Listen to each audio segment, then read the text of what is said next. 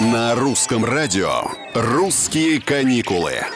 Всем привет, с вами Петр Кузнецов. Туристам рассказали, какие напитки лучше не заказывать в самолете. Прежде чем взять заказ с тележки во время полета, стюардесса рекомендует крепко призадуматься о том, чему отдать все-таки предпочтение. Например, эксперты советуют проходить мимо чая или кофе, точнее, мимо их пропускать, и вообще всего того, где компонентом является горячая вода. Дело в том, что резервуары никогда не моются. Кроме того, они находятся прямо у туалетов. Следует избегать употребления алкоголя, особенно в больших дозах. Он обезвоживает организм, а поскольку самолеты в целом оказывают обезвоживающее воздействие на человека, можно лишить себя дополнительной очень нужной жидкости, если пить пиво или вино на борту. «Русские каникулы».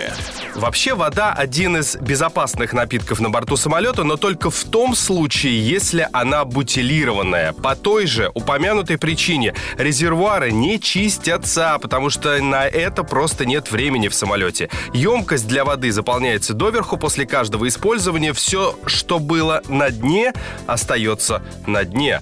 Какой напиток выбрать? По мнению экспертов, лучшее, что можно выпить в полете. Готовы? Это имбирный эль. Это связано с тем, что вкусовые рецепторы меняются в самолете из-за сухого воздуха и давления в салоне. И это означает, что имбирный эль будет менее сладким в воздухе и более острым на вкус. Имбирный эль также полезен по ряду медицинских причин. Его пьют во время укачивания в транспорте, так как имбирь тот же самый, как известно, уменьшает тошноту.